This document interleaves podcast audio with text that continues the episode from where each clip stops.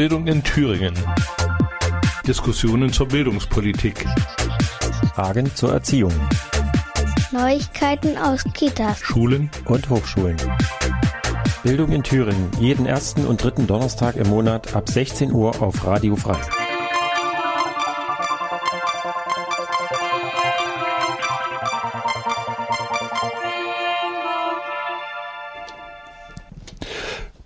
Thüringen auch zu hören im offenen Kanal in Jena, äh, bei Radio Lotte in Weimar und bei Radio Enno in Nordhausen. Radio SAB in Saalfeld, Ruderstadt. Herzlich willkommen, liebe Hörerinnen und Hörer, heute am 6. Februar mit einer schnell zusammengeschusterten Sendung, denn in Thüringen überschlagen sich die Ereignisse und die haben auch alle irgendwas mit Bildung zu tun und äh, Michael Kummer hat äh, die ganze Sache also auch äh, hautnah miterlebt und wir wollen kurz äh, Revue passieren lassen, was da gestern passiert ist. Also ich werde diesen Tag so schnell nicht vergessen vergessen, auch aus einem anderen Grund, äh, der auch mit Bildung zusammenhängt. Äh. Äh, gestern am 5. Februar 1945, also vor 75 Jahren, ist der Erfurter Pädagoge und Historiker Theodor Neubauer in Berlin hingerichtet worden als Widerstandskämpfer und Pädagoge. Und diesen Tag werde ich also jetzt mit einem anderen Ereignis verbinden, das Sie, liebe Hörerinnen und Hörer, alle natürlich auch mitbekommen haben. Das war die Wahl zum Ministerpräsidenten hier in Thüringen. Ja. Hallo, hallo Richard erstmal. Hallo Micha. Ähm, ja, das äh, ist, also ich habe ja dann mal nachgeschlagen, das ist der erste zweite äh, FDP-Ministerpräsident äh, in der Geschichte der Bundesrepublik, also auch der Altbundesrepublik. Da gab es mal einen ganz am Anfang, also Ende 40er, Anfang 50er Jahre, ich glaube in Baden-Württemberg und ansonsten nie. Das war jetzt der zweite, aber es hielt nur 24 Stunden, wobei er ja noch, ist er schon zurückgetreten ja. oder hat es nur angekündigt, zurücktreten zu wollen? Das weiß ich jetzt nicht genau. Äh, und wir haben schon ein bisschen gewitzelt, kriegt er jetzt nur für einen Tag sein, äh, sein Sold als Ministerpräsident? Wie wird das eigentlich gerechnet? Ein Dreißigstel oder zählt jeder angefangene Monat? Das wissen wir noch nicht genau. Teilzeitministerpräsident. Das geht vielleicht auch. Äh, wenn man sechs Kinder hat, hat er ja, hm, wäre das vielleicht auch eine Lösung gewesen gewesen. Auf jeden Fall ist es äh, etwas, wo von denen wir unseren Enkeln noch erzählen werden. Du hast es vielleicht schon getan, deinen Enkeln erzählt. Du hast ja schon welche. Ich habe noch keine. Nein, ich habe keine. Äh, aber mir fällt äh, folgender Karlauer ein. Äh, der Kämmerich ist ja körperlich richtig groß gewesen. Ne? Der ist ja also äh, groß. Mhm. Also im Vergleich zu den anderen Ministerpräsidenten, die wir hatten, die überragte alle um Haupteslänge. Mhm. So, jetzt kommt folgender Karlauer. Der längste Ministerpräsident war auch der kürzeste. Der ist nicht schlecht. Wir haben noch einen anderen heute gefunden. Äh, er hat in, also in der Zeit seines Amtes aber auch keine Fehler gemacht. Ja, das passt nicht, passt nicht. Und er hatte auch keinen Grund, sich die Haare zu raufen. Richtig, äh, fällt uns noch was ein. Naja, wie dem auch sei, wir sind jetzt etwas gelöst, das merkt man. Äh, das hat mit den ganzen Vorgängen und dem aktuellen Stand im Moment zu tun. Aktueller Stand, also wir senden ja live heute am 6. Februar. Jetzt ist es 16.03 Uhr. Ähm, Stand jetzt hat er seinen Rücktritt angekündigt als Ministerpräsident äh, und angekündigt, dass die FDP-Fraktion, die ist allerdings sehr klein, einen Antrag stellen wird auf Auflösung des Parlaments und damit verbundener Neuwahl. Dafür braucht man, soweit ich weiß, aber eine Zweidrittelmehrheit. Rot-Rot-Grün hat das aber auch schon angekündigt. Die AfD wird sicherlich dagegen sein. Bei der CDU quengelt es noch hin und her. Äh, auf der Bundesebene wird viel Druck gemacht. Die Landesebene macht gerade, hält sich die Ohren zu und tut so, als würde sie nichts hören. Aber wir sind gespannt. Wir haben hier einen Live-Ticker nebenbei laufen, weil es passiert wirklich minütlich irgendwas. Irgendjemand äußert sich zu dem Thema. Ministerpräsidentenwahl und wir haben wir hier eine Bildungssendung. Jetzt kann man sich vielleicht fragen, warum, was hat das eine mit dem anderen zu tun? Ähm, und das hat natürlich sehr viel damit zu tun. Also wir seitens der Gewerkschaft Erziehung und Wissenschaft sind ein stetiger und konsequenter Beobachter natürlich der landespolitischen Vorgänge, weil Bildungspolitik Ländersache ist. Und das ist nicht nur inhaltlich Ländersache, sondern das Land Thüringen ist zugleich auch der Arbeitgeber für die meisten Pädagogen. Also für alle im Schulbereich und im Hochschulbereich. Das sind ungefähr 25, 30.000 Menschen, die dort beschäftigt sind. Und aus diesen zwei Aspekten heraus, bildungspolitisch, also Inhalte zu setzen und A und B als Arbeitgeber zu fungieren, sind wir natürlich ein ständiger Beobachter dieses Arbeitgebers und Bildungsinhaltevorgebers. Aber äh, das würde ich jetzt ein bisschen äh, relativieren wollen. Beobachter ist zu wenig. Ihr seid ja auch, die Gewerkschaft ist ja auch Mitgestalter.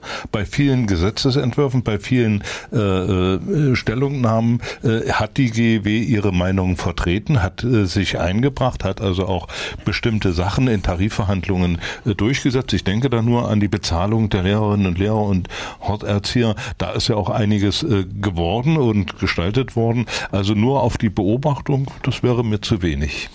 Du hast recht, äh, wir sind auch ähm, proaktiv tätig, äh, entweder durch direkte Einflussnahme, Tarifverhandlungen, direkte Gespräche oder indem wir ganz klassische Lobbyarbeit im Landtag betreiben und sagen wir, uns politisch nahestehende äh, Abgeordnete uns mit denen treffen, gemeinsame Vorhaben vereinbaren, kleine Anfragen, die über die Parteien gestellt werden, im Landtag vorbereiten, auch inhaltlich vorbereiten. Das, sind, das ist klassische Lobbyarbeit, ohne dass wir jetzt mit großen Schecks wedeln.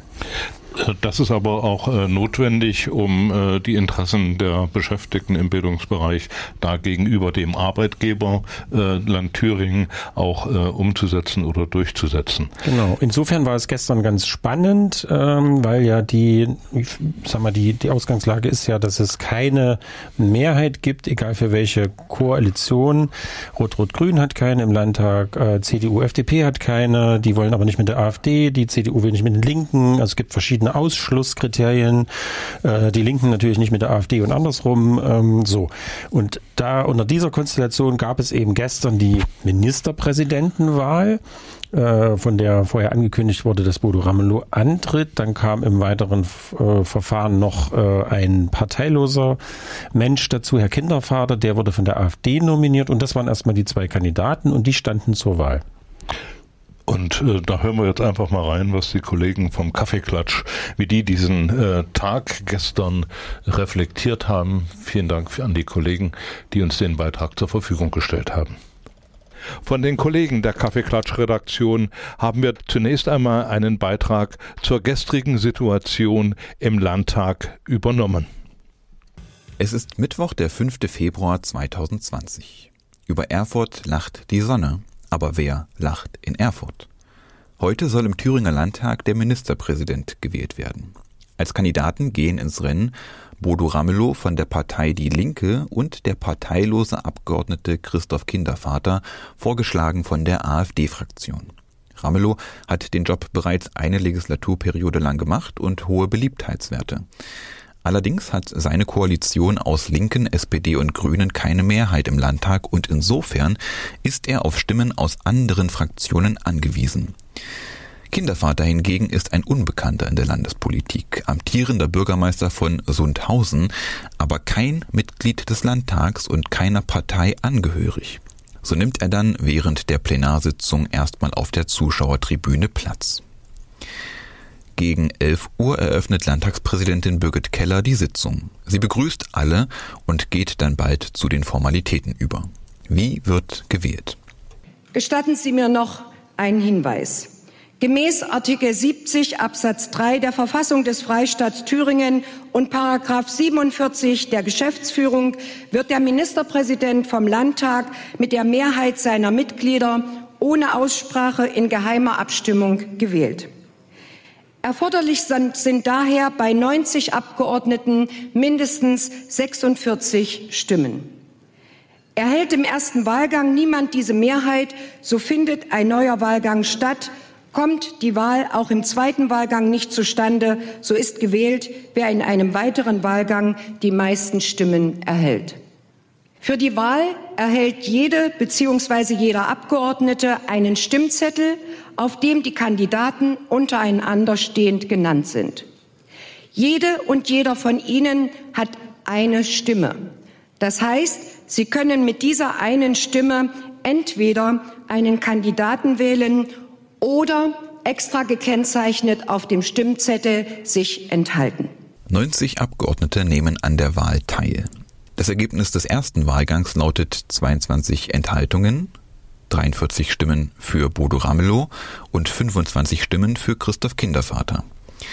Um die Wahl für sich zu entscheiden, bräuchte es aber 46 Stimmen. Die hat nun also niemand erreicht. Insofern steht ein zweiter Wahlgang kurz bevor. Interessant ist aber an dieser Stelle schon, dass Ramelow eine Stimme mehr bekommen hat, als er nur von den rot-rot-grünen Fraktionen hätte erhalten können. Und auch Kindervater liegt um drei Stimmen über der Anzahl von AfD-Abgeordneten. In der CDU und womöglich auch in der FDP-Fraktion gibt es also kein geschlossenes Wahlverhalten. Nach Verkündigung dieses Ergebnisses meldet sich der parlamentarische Geschäftsführer der AfD-Fraktion Torben Braga zu Wort und beantragt, die Sitzung zu unterbrechen. Daraufhin ruft Präsidentin Keller eine 30-minütige Pause aus. Und von hier an verkürzen wir die Sache mal. Gegen 12 Uhr kommt es zum zweiten Wahlgang. Die Stimmen verändern sich leicht. Ramelow gewinnt eine dazu, kommt damit auf 44, also immer noch zwei zu wenig. Kindervater verliert drei und fällt auf 22. Dafür enthalten sich nun aber 24 Abgeordnete. Und wieder gibt es eine 30-minütige Pause auf Antrag der AfD-Fraktion. Gegen 12.45 Uhr soll es zum dritten Wahlgang kommen. Der parlamentarische Geschäftsführer der FDP-Fraktion, Robert Martin Montag, meldet sich zu Wort und bringt einen dritten Kandidaten für die Wahl zum Ministerpräsidenten ins Spiel, den FDP-Abgeordneten Thomas Kemmerich. Daraufhin unterbricht nun die Präsidentin ihrerseits die Sitzung erneut für 20 Minuten, um in dieser Zeit gewisse Drucksachen entsprechend der neuen Entwicklung anpassen zu können. Kurz nach 13 Uhr geht es los mit dem dritten Wahlgang und gegen 13.30 Uhr wird dann das Ergebnis verkündet. Und demnach heißt der neue Ministerpräsident von Thüringen nun Thomas Kemmerich und kommt von der FDP, die mit nur ganz wenigen Stimmen überhaupt über die 5%-Hürde und damit in den Landtag gekommen ist. Aber das ist jetzt egal. Kemmerich hat 45 Stimmen, Ramelow weiterhin 44 und dann gibt es noch eine Enthaltung. Und eine Besonderheit im dritten Wahlgang ist es, dass man eben nicht auf diese 46 Stimmen kommen muss, sondern derjenige Kandidat, der die Mehrheit der Stimmen für sich erreicht, der wird dann eben auch Ministerpräsident und das ist in diesem Fall Thomas Kemmerich. Die Reaktion im Plenarsaal fällt folgendermaßen aus. Sehr geehrte Damen und Herren, ich gebe die Anzahl der abgegebenen Stimmen bekannt. Abgegebene Stimmzettel 90, gültige Stimmzettel 90, Enthaltungen eine. Auf den Wahlvorschlag der Fraktion Die Linke, der SPD, Bündnis 90, Die Grünen, Drucksache 7-204 für Abgeordneten Bodo Ramelow stimmten 44 Stimmen. Wahlvorschlag der Fraktion der AfD in Drucksache 7-240, Herr Christoph Kindervater, null Stimmen. Wahlvorschlag der Fraktion der FDP, Drucksache 7-242, Abgeordneter Thomas Kemmerich, 45 Ja-Stimmen.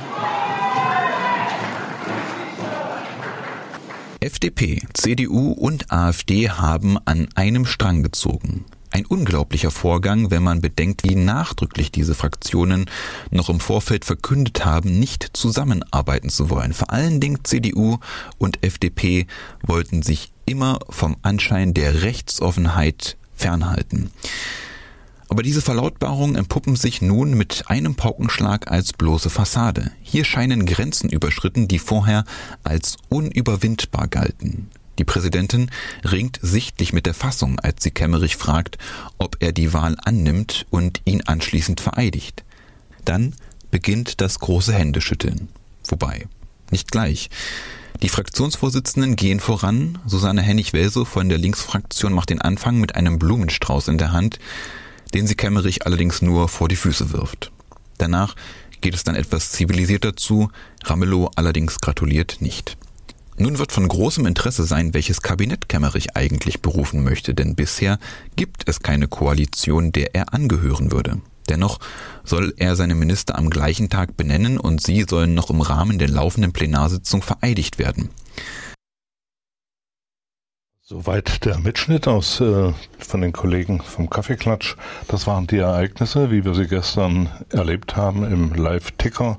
Heute haben wir wieder ganz andere Ereignisse erlebt und wir, was sie mit Bildung zu tun haben, das äh, beraten wir dann nach der nächsten Musik. Und ich habe jetzt aufgelegt, bleib cool oder sei cool. Free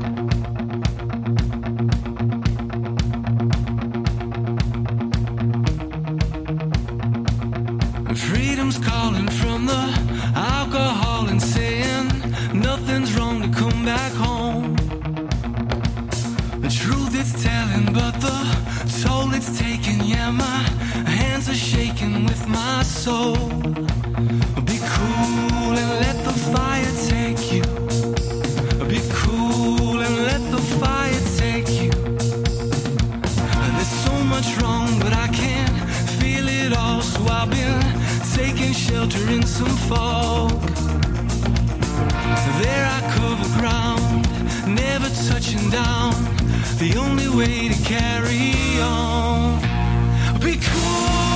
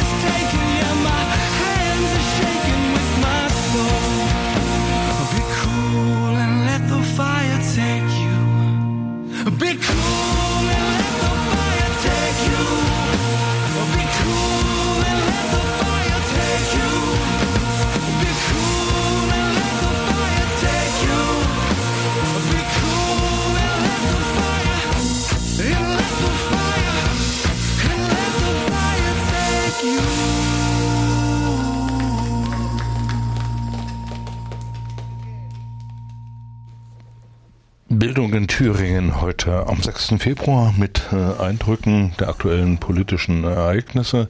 Und wir wollen natürlich äh, die Bildung nicht aus dem Auge lassen. Micha, da gab es ja immer wieder äh, Kritiken, die Bildung ist immer äh, auch in den Schlagzeilen gewesen, zu wenig Lehrer, zu viel Unterrichtsausfall, keine Zensuren etc.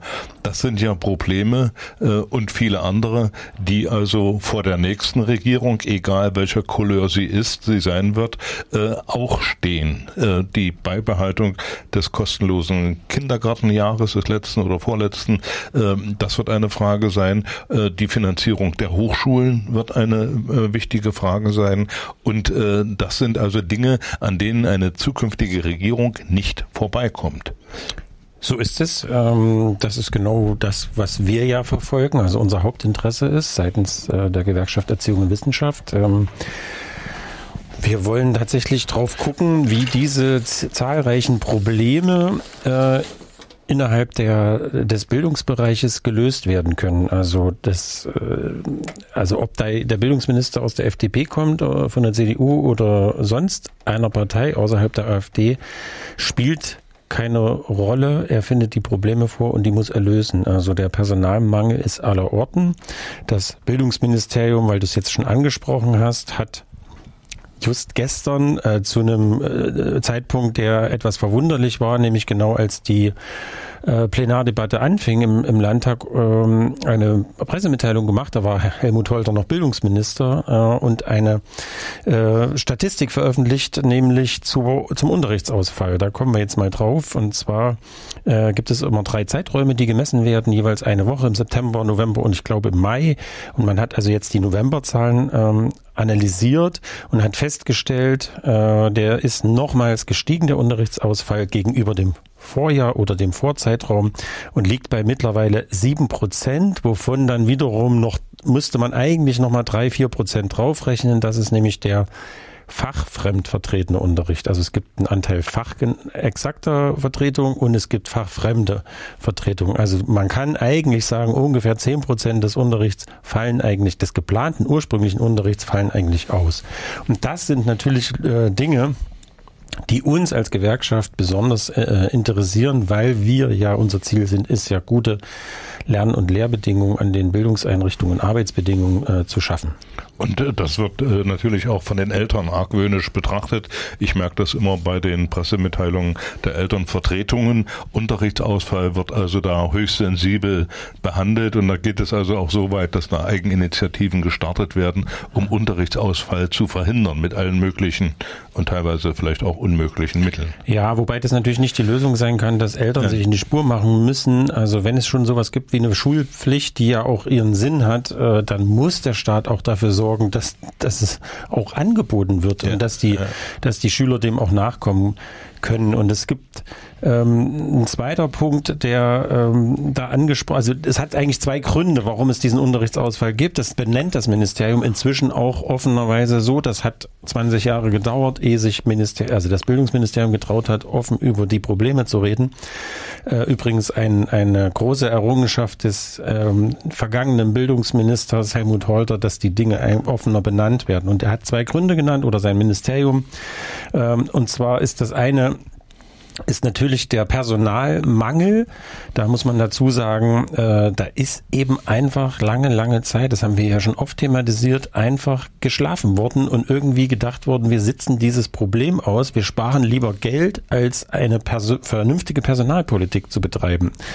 Ähm, die Landesvorsitzende der GW hat dazu gesagt, ich zitiere jetzt mal, die dilettantischen Versäumnisse der Vorgängerregierung und das anfangs viel zu zögerliche Verhalten der rot-rot-grünen Landesregierung führen nun dazu, dass der Lehrermangel mit zunehmender Wucht zutage tritt. Ich fürchte, dass wir aber noch lange nicht am Ende dieser Entwicklung sind.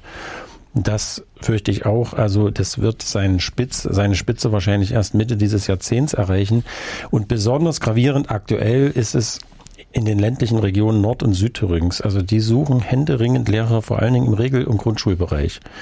Da sind 70, 80, 90 Stellen, unbefristete Stellen, die gut bezahlt sind, außerhalb der Grundschullehrer, sage ich mal. Ähm, die sind offen und die, da werden die Leute mit Kusshand genommen, aber es findet sich keiner. Ne? Und wenn man rechnet, sagen wir mal, Pi mal Daumen, ein Lehrer ist gleich eine Klasse, der hat ungefähr 25, 26 Unterrichtsstunden in der Woche und sagen wir mal rund, das ist ein bisschen weniger als die Unterrichtswochenzahl von Schülern, aber man, wenn man das rund eins zu eins nimmt, dann sind das quasi 80, 90 Klassen, die Stundenausfall haben. Jede Woche, jeden Tag. So, das ist das eine. Und das andere ist, ähm, der andere, also ein Grund dafür, warum gerade im Grundschulbereich das so mies läuft in Thüringen, ist natürlich, dass die Grundschullehrer hier im Vergleich zu den umliegenden Bundesländern schlechter bezahlt werden. Oder zum größten Teil der umliegenden Bundesländer. Bei uns bekommen die eben, das ist diese A13-Diskussion, die in der Öffentlichkeit immer mal diskutiert wird. Das fordern wir ja schon lange, inzwischen auch das Bildungsministerium und ich meine, das Geld ist seit Jahren eigentlich da. Das wäre jetzt ein Klacks, das mit einzupreisen, weil da geht es nur darum, in der, im Besoldungsgesetz die Eingruppierung für die Grundschullehrer zu ändern. Da schreibt man halt nicht A11, äh, A12 hin, sondern A13. Das ist alles. Das kostet ein bisschen Geld, aber es ist viel mehr Geld da. Also äh, wird in die Rücklage gesteckt oder in Schuldentilgung als diese Kosten für die Grundschullehrer. Und damit könnte man aber attraktiver werden. Es gibt natürlich noch viele andere Dinge, wie man attraktiv werden kann, aber das ist ein ganz wichtiger. Das war das eine, der eine Hauptgrund Personalmangel für den hohen Unterrichtsausfall. Und der zweite ist, die Langzeitkrankenquote ist jetzt nochmals gestiegen, mittlerweile bei 5,8 Prozent. Bei ungefähr 17.000 Lehrern im Dienst sind das über, inzwischen über 1.000 Langzeitkranke Lehrer. Die fehlen natürlich auch an den Schulen. Ne? Noch zusätzlich, also äh, und da müsste, das war eigentlich so eine Idee, die also auch aus dem Koalitionsvertrag herauswaberte, äh, da also eine, äh, eine Chance, eine Möglichkeit zu schaffen für junge Lehrer mit einer entsprechenden Zulage hier als Vertretungslehrer äh, arbeiten zu dürfen. Nee, das verwechselst du jetzt. Die Zulage ist die für den ländlichen Raum, die so, diskutiert gut. wird. Das ist Ja, das okay. eine. Das andere ist die Vertretungsreserve, die wurde geschaffen, aber mit befristeten Stellen. Das ist das, was wir immer kritisiert haben und immer gesagt haben, das ist Unattraktiv. unattraktiv. Und was stellt sich raus? Es ist unattraktiv. Die Leute kommen nicht, die bewerben sich viel zu wenig auf diese Stellen. Wenn man das so macht und angenommen die Vertretungsreserve auf 700, 800 Leute oder 1000, die man jetzt inzwischen braucht, ausbaut, hat man aber an der Ursache des, der Langzeiterkrankung immer noch nichts nichts getan. Die getan. Ursache sind die schlechten Arbeitsbedingungen auf Dauer. Ne? Also zu große Klassen, zu hohe Unterrichtsverpflichtungen, zu viel Bürokratie, zu schlechte räumliche Bedingungen, fehlende Unterstützung durch nicht vorhandene Sozialarbeiter und so weiter. Also all diese Baustellen, das sind alles Dinge, die kosten Geld. Das Haupt, der Hauptgrund liegt immer darin, dass dieser Bildungsbereich unterfinanziert ist. Darüber muss sich die kommende Landesregierung, egal wie sie aussieht, Gedanken machen, ob man nicht tatsächlich einen großen Wurf wagt und deutlich mehr Geld in diesen Bildungsbereich steckt und zwar in die Verbesserung dieser Arbeitsbedingungen. Dann habe ich nämlich vielleicht nur 200 Langzeitkranke und 800 Lehrer im Dienst. Also da ist eine Menge zu tun und äh, ich kann mich erinnern, als ich, äh, jetzt kann ich mal wieder Geschichte machen. Ja. Äh, Erzähl mal von früher. als ich äh, als junger Lehrer angefangen habe, ich war ja in der Lausitz und da gab es regelmäßig eine Landlehrerzulage für die äh, Lehrerinnen und Lehrer, die äh, aufs Land gegangen sind. Und die Landlehrerzulage gab es immer, glaube ich, so zum 7. Oktober und die war in der Höhe eines Monatslohns, zumindest, ja. Und dann gab es nochmal irgendwie so eine Art Jahresendprämie. Also Das heißt, du warst auf dem Dorf und hast die Kohle gern eingesteckt. natürlich. Ja. Und hast dir deinen Trabant davon gekauft.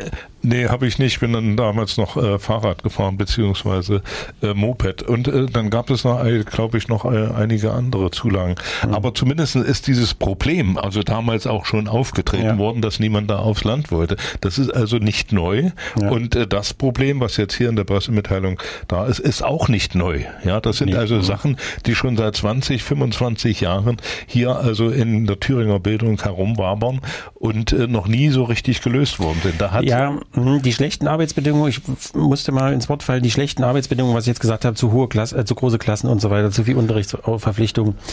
Das ist tatsächlich so. Das, das zieht sich wie so ein roter Faden durch. Und wenn man da nicht mh, richtig anpackt und an verschiedenen Baustellen anpackt, wird sich da auch strukturell nichts verbessern. Das andere ist, in Zeiten des Personalüberhangs, wenn du viel mehr Bewerber hast als Plätze, dann gehen die auch in den ländlichen Raum. Und das gab es, äh, das war ja bis, sagen wir mal, rund 2008, 2010 war das ja der Fall in Thüringen. Deswegen hat die das auch nie gekümmert, die im Bildungsministerium oder Finanzministerium saßen, die Verantwortlichen, weil es standen immer Bewerber Schlange. Wenn der eine sich nicht fürs Land entschieden hat, hat es der nächste gemacht. Aber jetzt in Zeiten, und das ist ja immer das Problem für die öffentliche Hand, wenn sie das Personal gleichmäßig verteilen muss aufs Land und in Zeiten des Bewerbermangels, dann muss ich überlegen, welche Anreize setze ich. Und das ist genau die Diskussion, die gerade da ist, die du auch angesprochen hast. Ich höre das jetzt äh, erstaunt äh, oder auch nicht erstaunt, dass es das zu DDR-Zeiten gab mit einer Landprämie. Heute heißt das Zulage für den ländlichen Raum. Das wird in Thüringen diskutiert. Und warum? Weil die Nachbarn, zum Beispiel Sachsen, die zahlen teilweise für fünf oder sechs Jahre lang eine Landprämie von 1000 Euro pro Monat. Der Lehrer mit seinem Lehrergehalt, was ja nicht schlecht ist, kriegt nochmal 1000 Euro. Das heißt, er kriegt 12.000 im Jahr brutto mal 5, sagen wir 60.000 Euro kriegt er zusätzlich zu seinem Lehrergehalt gezahlt. So als, als eine Bindungsprämie oder Ja, so. genau. So, was macht der Lehrer, der im Nachbarlandkreis in Thüringen wohnt? Ja. Ne? Da müsste ich. Hm. Da müsste Ja, ich ja. nicht äh, dreimal überlegen. Also muss man in Thüringen wieder reagieren. Entweder genauso oder man macht die noch höher, da kommen wieder die sächsischen Kollegen zu uns, also die zumindest in den Grenzregionen. So, und dazu sind wir auch als Gewerkschaften, aber auch die anderen äh, Interessenverbände natürlich aufgefordert, unsere Meinung zu sagen. Und unsere ist sehr differenziert. Es kann ein Mittel sein, ja, aber unter bestimmten Bedingungen. Was machst du denn mit Kollegen, die ein Jahr vorher den Vertrag unterschrieben haben? Kriegen die Ja, dann nichts ja. oder die sowieso schon da arbeiten oder so? Also da muss man sich vielfältige Gedanken machen. Äh, was ist mit äh, Leuten, die in den Städten wohnen, mit den überteuerten Mieten? Kriegen die dann auch einen Zuschuss oder also? Ja, da, gut, dann- da geht ein riesen Rattenschwanz los an Diskussionen. Rattenschwanz und dann kommen dann andere Berufsgruppen, denen es ja genauso geht, ne? die dann ähnliches. Äh, Ja, da muss man immer gucken, haben sie, ist es öffentlicher Dienst und haben sie Bewerbermangel? äh, ja. Also ein äh, Riesenarbeitspensum, äh, das also für den nächsten Kultusminister oder Bildungsminister äh, schon da liegt, ohne dass der schon Ja gesagt hat oder dass es den gibt. Auf jeden Fall äh, wird an den Problemen äh, auch die nächste Landesregierung gemessen werden, was sie da äh, erreicht. Ja, wir machen erstmal weiter mit Musik. Hindule Wilson habe ich aufgelegt, Casablanca, As Time Goes By.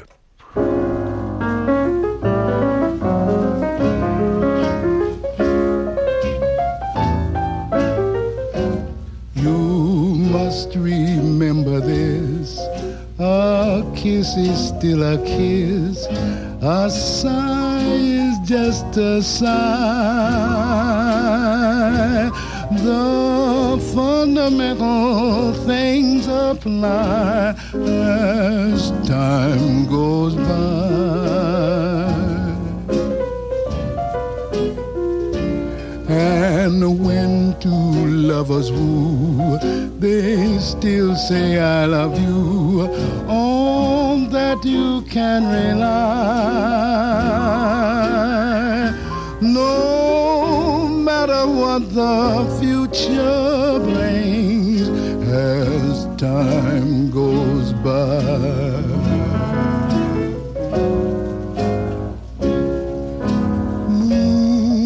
And love songs are never out of date. Hearts full of passion, jealousy, and hate. Woman needs man, and man must have his mate that no one can deny.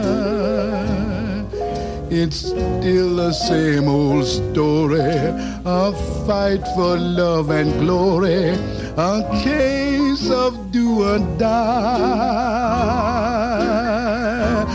The world will always welcome lovers as time goes by and love songs are never out of date. Hearts full of passion, jealousy, and hate. Woman needs man, and man must have its mate that no one can deny. It's still the same old story. A fight for love and glory. A case of do or die. The world will always welcome lovers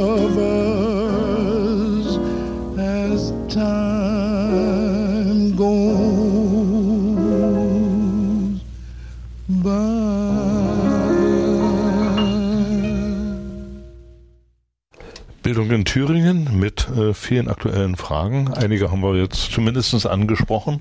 Die Bildungsaufgaben, die äh, ein neues Kultusministerium oder Bildungsministerium äh, zu lösen hat. Das wird also auf jeden Fall äh, der, äh, notwendig sein, also Lehrermangel etc., die Krankheitsstatistiken da aufzubessern. Und äh, ja, wir wollen vielleicht noch mal ein bisschen auf die Tagesereignisse äh, eingehen. Das ging ja heute früh los, ein eine Rauschen im Blätterwald. Ne? Na, man, bevor man anfängt, muss man noch dazu sagen, also wir, wir waren ja gespannt wie ein Flitzebogen gestern auf also in der Erwartungshaltung, Bodo Ramelow gewinnt die Wahl, ähm, bestätigt sein bisheriges Kabinett oder die, die da in der Zeitung schon standen. Also hieße das für den Bildungsbereich Helmut Holter wäre Bildungsminister geblieben und da wäre so ein bisschen Konstanz drin gewesen. So. Und das wäre gut gewesen, weil Helmut Holter hat in den letzten zwei Jahren mit Abstand den besten Job gemacht aller Bildungsminister vorher in Thüringen. Und das kam jetzt nicht dazu. Jetzt waren wir natürlich gespannt, was welches Kabinett benennt denn Thomas Kemmerich als neu gewählter Ministerpräsident. Äh, Und dann hat er gesagt, er benennt keins. Heute nicht. Vielleicht auch morgen nicht. Wissen wir nicht. Also heute früh stand heute früh, es gibt einen Ministerpräsident. Die alten Minister sind entlassen oder nicht mehr im Amt. Die mussten auch ihr Büro schon räumen gestern bis 18 Uhr. Die Staatssekretäre sind noch im Amt, die führen das geschäftsführend weiter, bis die neuen da sind. Ähm, so, das war der Stand. Also nur ein Ministerpräsident. Wir haben keinerlei, wir wissen nicht, wer der Bildungsminister ist oder Bildungsministerin. Wir haben keinen Koalitionsvertrag, wir haben kein Regierungsvorhaben äh, für den Bildungsbereich, nichts. Ne? Und mit diesem Stand äh, sind, haben wir heute früh den Live-Ticker angemacht. Ja, und da überschlugen sich dann die Ereignisse. Äh, aus allen Teilen der Welt kam die Reaktion. Auch die äh, internationale Presse hat äh, da reagiert. Und äh, eine Sache in Österreich, da schrieb der Standard äh, Schäferstündchen mit der AfD.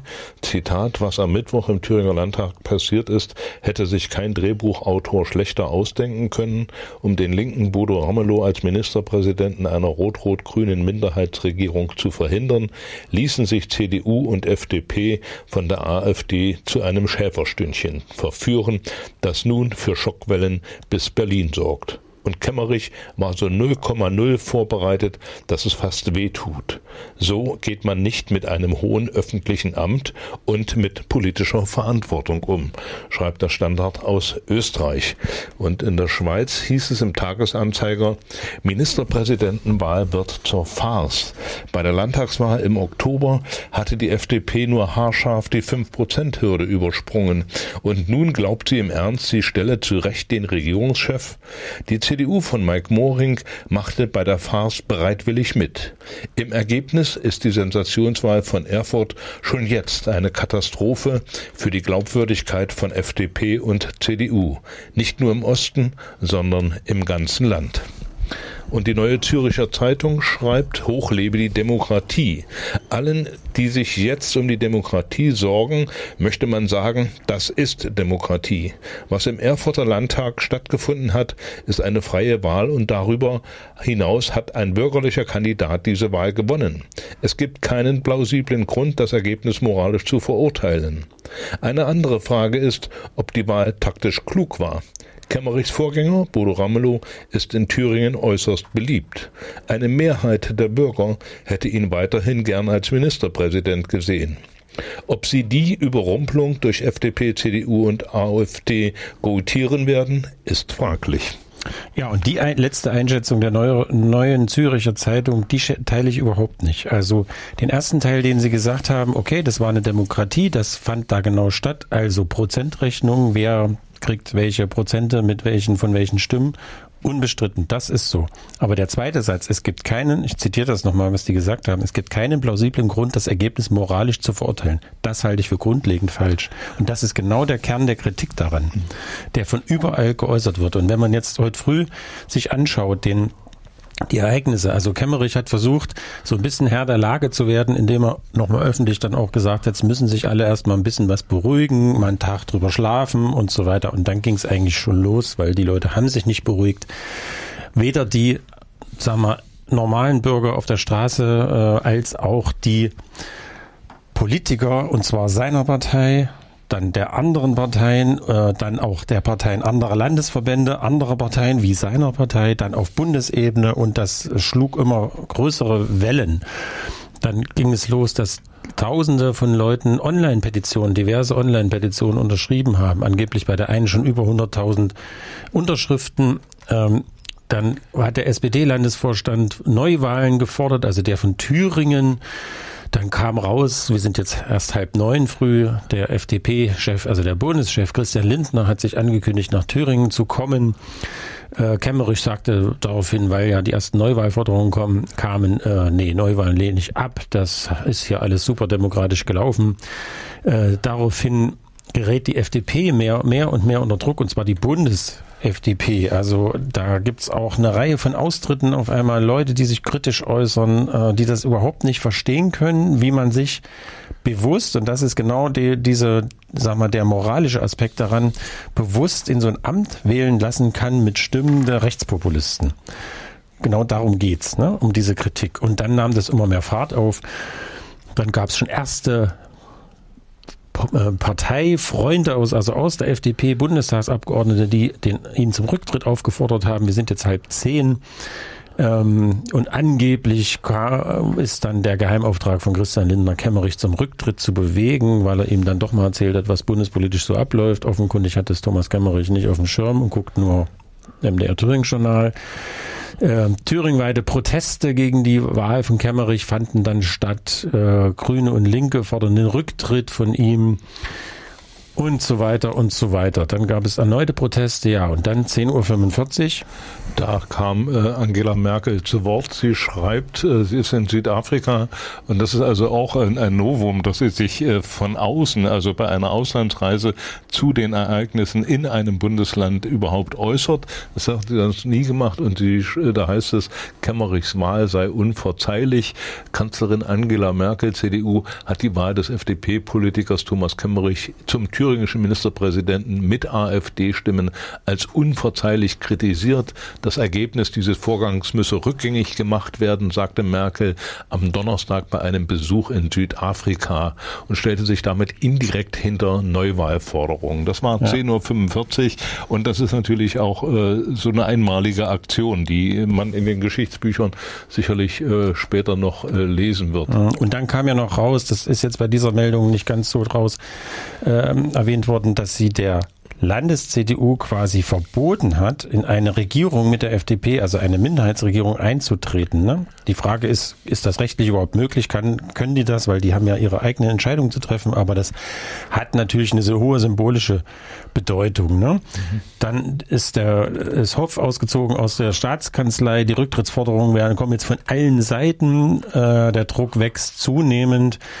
Ähm, Genau, dann kommen so schon Wirtschaftsvertreter, die auch sagen, so, das ist so ein Mist, das haben wir ja noch nie und das ist keine Sternstunde Demokratie. Wir brauchen aber stabile demokratische Verhältnisse. Bitte Neuwahl. Ähm, die Zahl der Unterschriften steigt und steigt und steigt und zum und dann sind wir, also die Hauptamtlichen der GEW äh, zu einer Demonstration gegangen vor der Staatskanzlei. Dort haben sich ungefähr, ich schätze mal, 800 bis 1000 Leute versammelt und haben in Reden, äh, da gab es ein freies Mikrofon und die, äh, da wurde drüber äh, gesprochen und das bewertet, was da gestern und heute stattfand und stattfindet.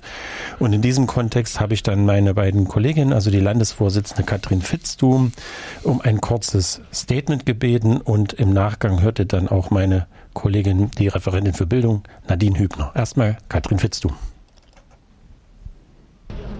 Und ich spreche mit Katrin Fitztum, die Landesvorsitzende der GEW Thüringen. Ähm, die Gewerkschaft Erziehung und Wissenschaft ist ja, beobachtet ja die Vorgänge im Landtag sehr genau.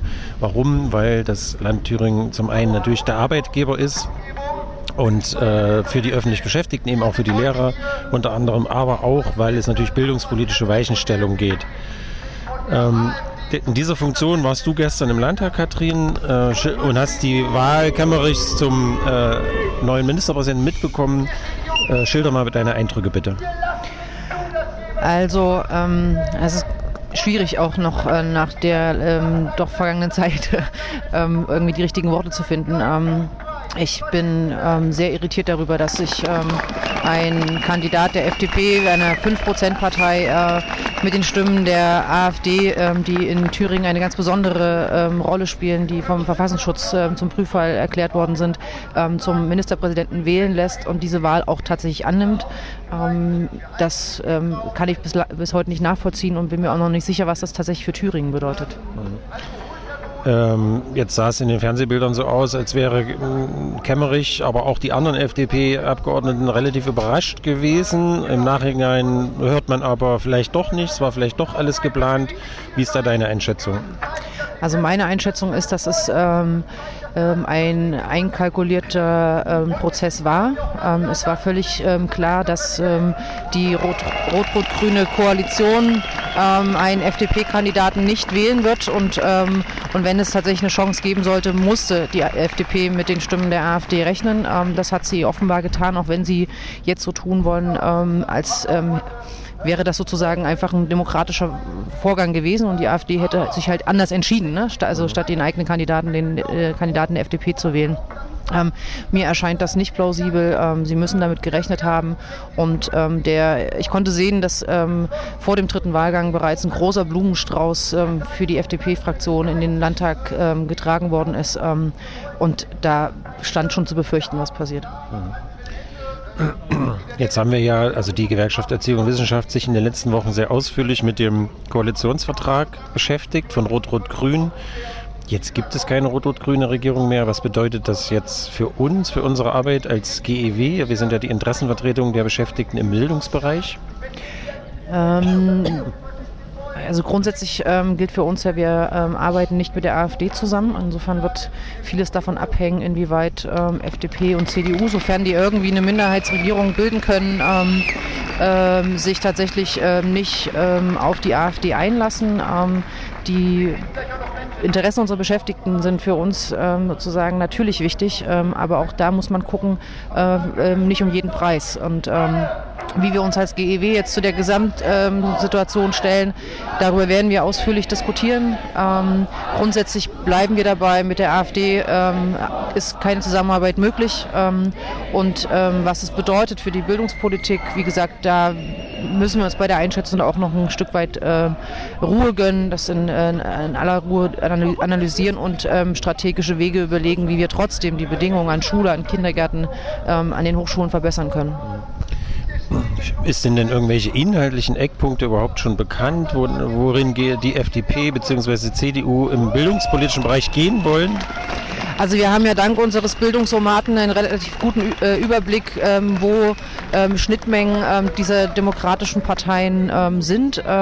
Und im Sinne einer Sachpolitik muss es auch möglich sein, dort Dinge umzusetzen gemeinsam. Aber ich glaube, das wird trotzdem eine schwierige Situation werden im Parlament, wer sich wie an welchen Themen beteiligt und Mehrheiten sozusagen bringt. Okay, dann müssen wir abwarten. Die äh, Entwicklung überschlägt sich ja gerade im Moment. Äh, es, die deutet darauf hin, dass es Neuwahlen gibt. Also es sprechen sich inzwischen auch selbst führende FDP- und CDU-Politiker da aus. Äh, wäre das etwas, was äh, du sozusagen als Beobachterin des, des politischen Ablaufs begrüßen würdest? Ähm, ich glaube, dass es ähm, richtig ist, Neuwahlen anzustreben. Ähm, eins ist gestern deutlich geworden, der Ministerpräsident einer 5%-Partei Partei, ist tatsächlich nicht die Umsetzung des Wählerwillens. Und insofern, glaube ich, tun sich die Parteien einen Gefallen, wenn sie sich auf Neuwahlen einlassen. Was die dann am Ende bringen, ob das mehr Klarheit oder noch mehr Unklarheit ist, das kann ich nicht einschätzen. Aber das, äh, das Risiko muss man möglicherweise eingehen. Okay, Dankeschön.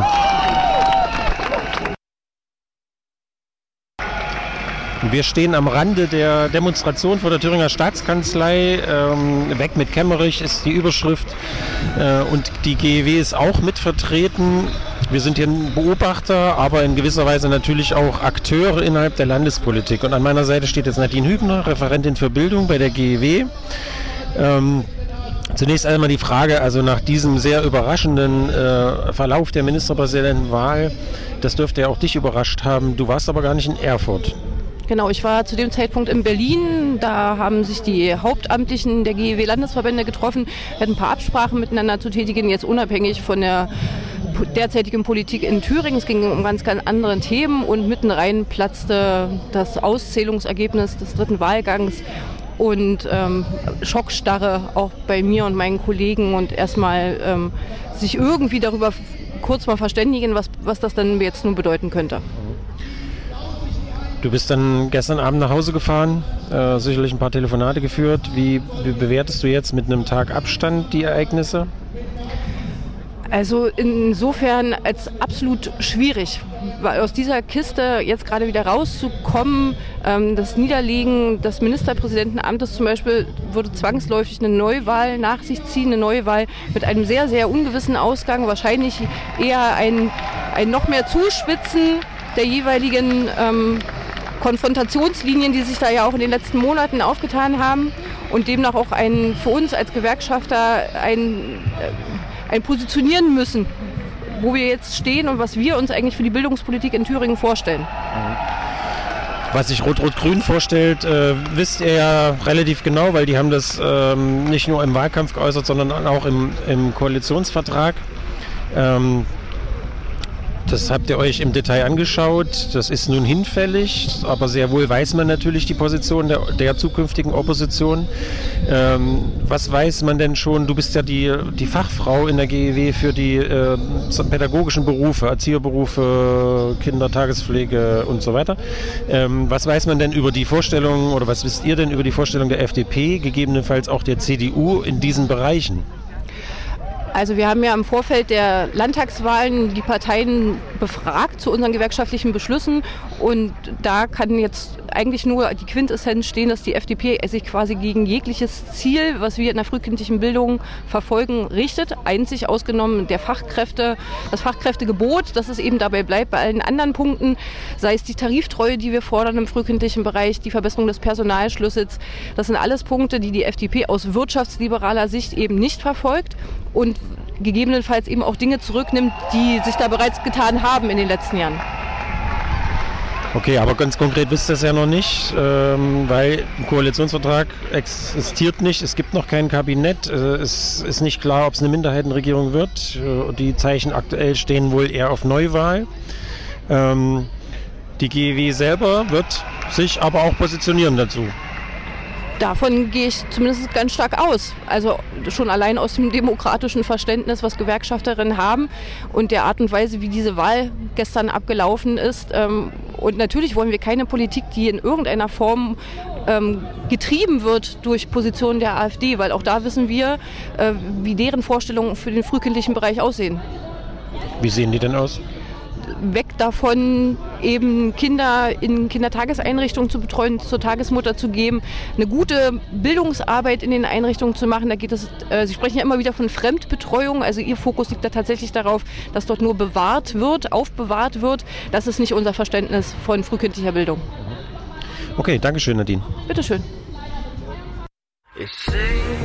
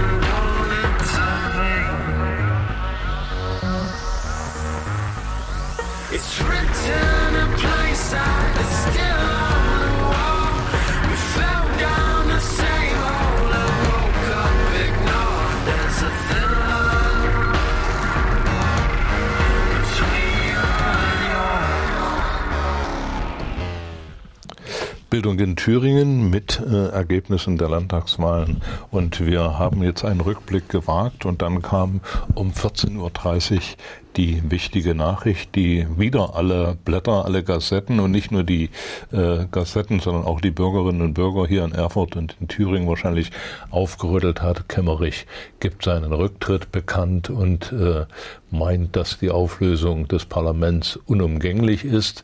Sollte die not, äh, nötige Zweidrittelmehrheit nicht zustande kommen, äh, wolle er die Vertrauensfrage stellen. Das heißt, äh, der Landtag wird aufgelöst. Es ist der Weg frei für Neuwahlen, sofern die anderen Parteien alle mitmachen. Richtig, mir ist die Meldung, wenn ich jetzt nochmal so drüber gucke, gar nicht so klar. Also entweder, wenn er ist er zurückgetreten mit Tag heute oder geht das gar nicht? Ist er noch geschäftsführend im Amt? Das kann natürlich sein, bis zum, bis es einen neuen Ministerpräsidenten gibt. Ähm, genau, also FDP beantragt die die Auflösung des Parlaments, verbunden natürlich mit der, mit der Neuwahl. Ähm, Wir sind alle wieder gefordert, unsere Stimme abzugeben. Ähm, dazu braucht man eine Zweidrittelmehrheit. Rot-Rot-Grün wird wohl dafür stimmen. Die haben das ja auch schon angedeutet, äh, selber zu beantragen. FDP, gut, das fällt nicht so ins Gewicht. Und dann muss man abwarten, was die CDU macht. Macht die CDU dort mit? Gibt es die Zweidrittelmehrheit? Macht sie nicht mit? Äh, wird es nicht so sein? Dann bleibt, gibt es keine Neuwahl. Und dann möchte er die Vertrauensfrage stellen. Ich gehe jetzt mal aus meiner Lesart daraus, lese ich daraus vor, dass er als geschäftsführender Ministerpräsident, weil amtierender ist er ja seit heute nicht mehr, er ist ja zurückgetreten, quasi die Vertrauensfrage stellt. Aber wir haben gerade im Nebengespräch, als die Musik lief, äh, darüber gesprochen, was ist, wenn er die Vertrauensfrage gewinnt? Dann bleibt er geschäftsführend im Amt oder das ist mir nicht so klar. Also da müsste man vielleicht auch nochmal einen Politikwissenschaftler, nein, einen Verfassungsrechtler fragen, wie das dann abläuft. Ähm, das ist mir auf jeden Fall nicht klar. Wir haben auf jeden Fall als Gewerkschaft Erziehung und Wissenschaft eine, eine deu- eindeutige Haltung dazu und wir begrüßen das, Thomas Kemmerich äh, aus der unwürdigen Wahl zum Ministerpräsidenten mit den Stimmen der AfD die Konsequenzen nun zieht, indem er sagt, selber sagt, ähm, das hat einen Makel äh, an sich und äh, dem muss man begegnen und das ist sozusagen demokratieschädigend. Schade, dass er gestern bei der Frage, nehmen Sie die Wahl an, Herr Kemmerich, nicht diesen Gedanken hatte, weil das hätte wirklich Größe gezeigt. Äh, da hätten ihm hier alle außerhalb der AfD ein Denkmal gebaut. Das hat er leider verpasst. Jetzt wird er sozusagen eher als Randfigur, äh, über die man wahrscheinlich irgendwann Witze machen wird, äh, in die Geschichte eingehen. Die Regierungsbildung allerdings, ne, die alten Minister sind entlassen, neue gibt es nicht. Er hat kein Kabinett einberufen. Mir ist nicht ganz klar, sind die Alten jetzt doch noch geschäftsführend im Amt oder gibt es die nicht? Müssen ja, müssen ja, die Alten müssen ja da sein. Das weiß ich nicht. Die haben gestern ihr Büro geräumt. Gestern bis 18 Uhr sind diese Minister sind nicht gut, mehr im aber Amt. Die, die Staatssekretäre Die sind, Staatssekretäre sind im Amt. doch, sind doch noch äh, aber von der rot-rot-grünen Regierung. Ja, aber es sind zwei verschiedene Posten, Minister oder Staatssekretäre. ja, ja. Die Staatssekretäre sind im Amt. Wir können also, wir als Bildungsgewerkschaft können erst einschätzen, wohin es bildungspolitisch natürlich geht, wenn ein neues Team steht, ein neues Kabinett und ein neuer Bildungsminister, eine neue Mi- Bildungsministerin. Insofern, wir arbeiten sachorientiert natürlich mit allen demokratischen Parteien äh, zu, äh, zusammen. Das ist schon immer so gewesen. Wir sind ja parteipolitisch unabhängig. Das war Bildung in Thüringen für heute. Wir bleiben natürlich auf dem Laufenden in der ganzen Entwicklung und verabschieden uns. Tschüss, bis zum nächsten Mal. Tschüss.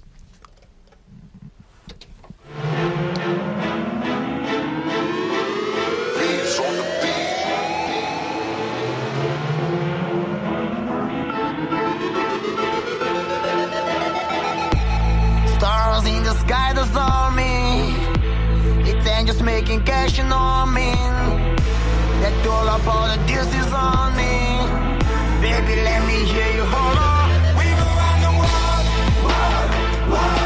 We've the world, world, world.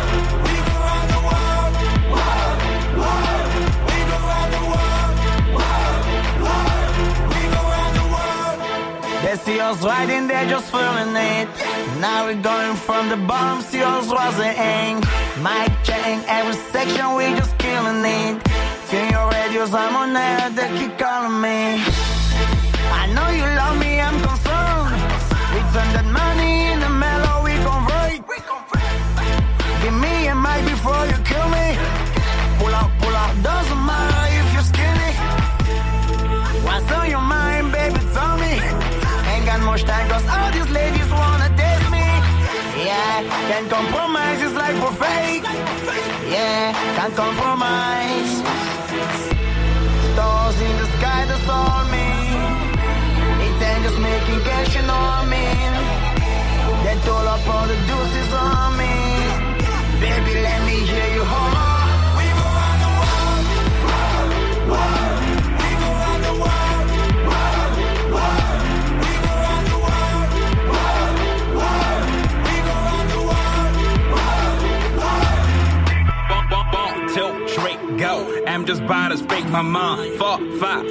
So I think your niggas need a grind. Talents on talents, more advice from parents. We all need to enhance and bring in some real. Ho- Hola, hola, voila, voila. My talented guys, where the fuck you at? We've been the world looking for the best. We've been the world looking for the best. People haven't died, you can try to test.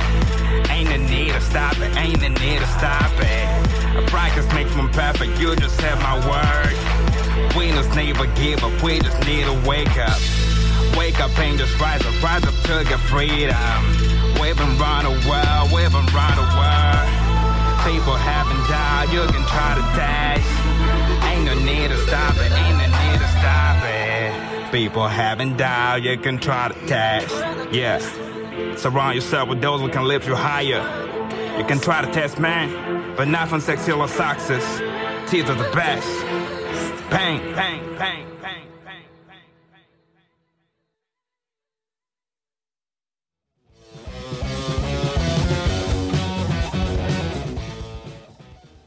Turn on. Turn on. Radio Frei.